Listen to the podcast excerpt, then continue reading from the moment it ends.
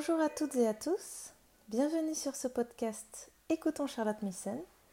Je m'appelle aussi Charlotte et je vous propose de faciliter la lecture des nombreuses ressources françaises disponibles sur notre site Charlotte Missen France.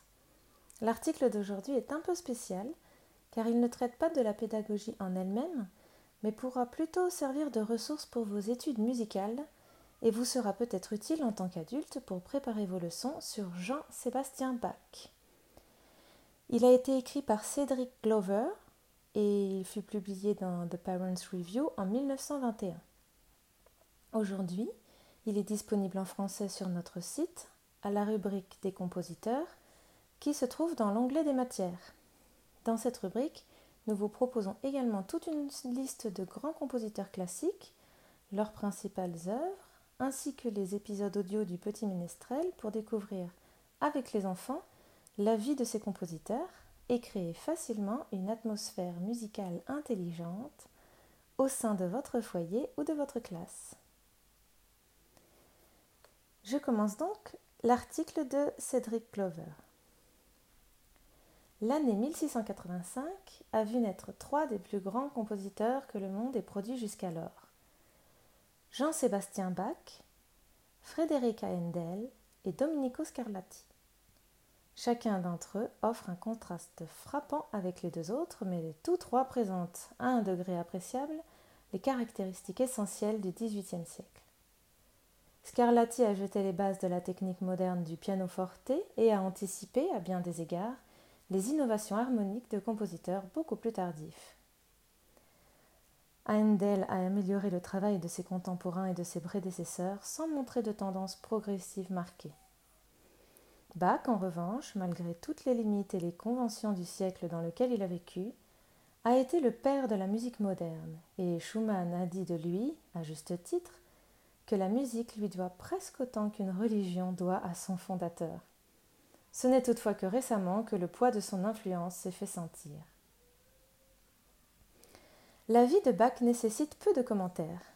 Il vécut la vie de n'importe quel chef d'orchestre ou organiste d'une petite cour de province de son époque, et n'atteignit jamais une renommée internationale de son vivant en tant que compositeur, bien qu'il ait été assez connu en tant qu'organiste.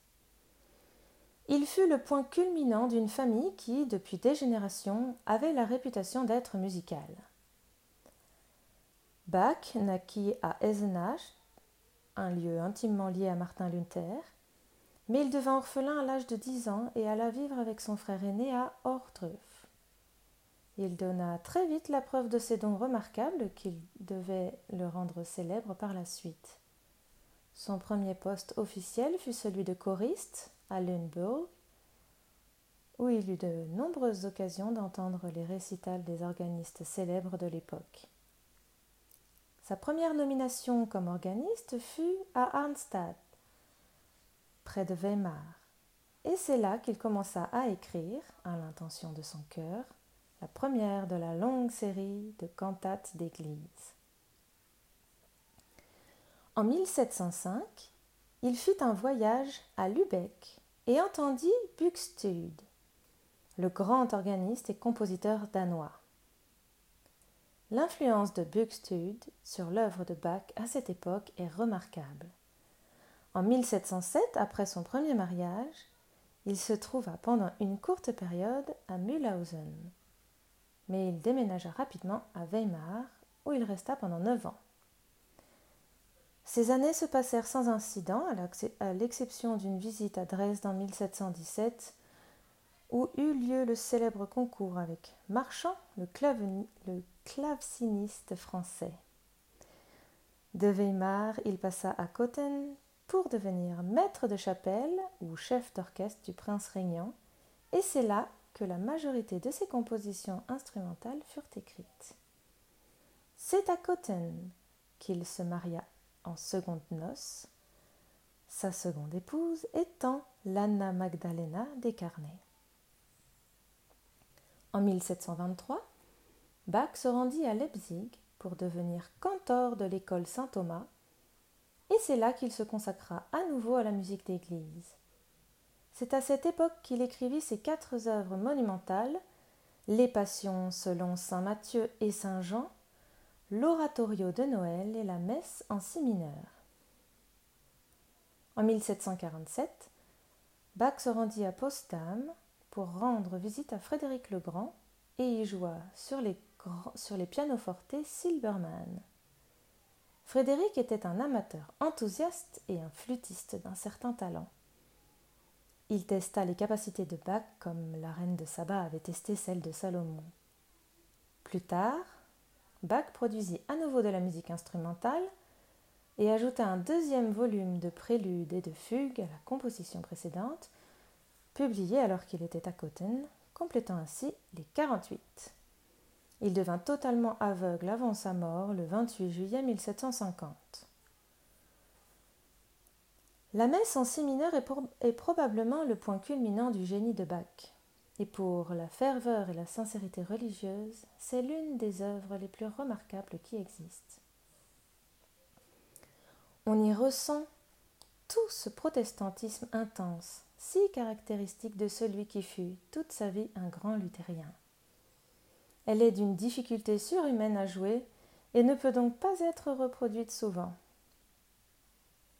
Une grande partie de l'œuvre de Bach semble trop introspective aux yeux du public d'aujourd'hui, et son apparente morbidité sur le sujet de la mort semble étrange, compte tenu de son tempérament autrement dynamique. Il il faut cependant tenir compte du piétisme ambiant de l'époque.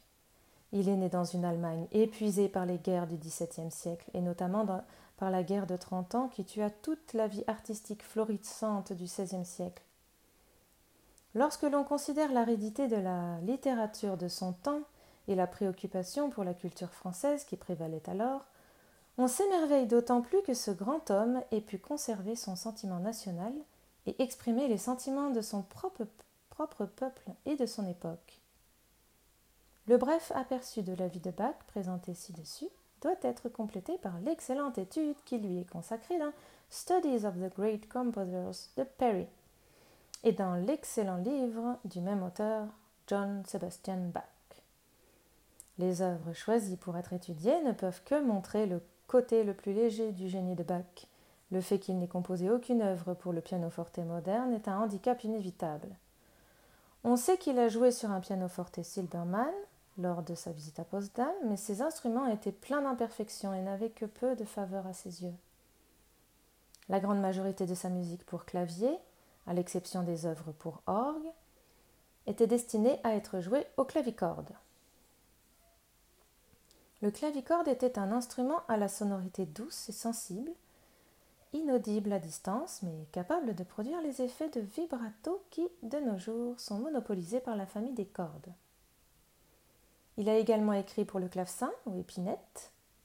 Cet instrument possédait un son dur et strident, semblable à celui d'une guitare. Le son ne pouvait pas être soutenu ou varié, comme c'était le cas avec le clavicorde. Et une fois qu'on avait frappé la corde, on ne pouvait pas la faire vibrer à volonté. Le clavecin possédait normalement deux claviers, voire plus, et souvent des jeux relativement inefficaces semblables aux jeux d'orgue. Il est donc important de se rendre compte que l'exécution de la musique pour clavier de Bach sur un pianoforte tient de l'improvisation. Ces œuvres ont été écrites pour des instruments dotés d'une technique complètement différente et beaucoup de choses sont perdues dans le processus de transcription. Voilà, vous retrouverez sur notre site le détail de l'étude proposée à l'époque par M. Glover, avec neuf œuvres majeures et leurs caractéristiques, comme cela était proposé dans cette revue mensuelle au début de chaque trimestre. En espérant que cet outil vous inspirera et vous sera utile, je vous retrouve plus tard pour un nouvel épisode.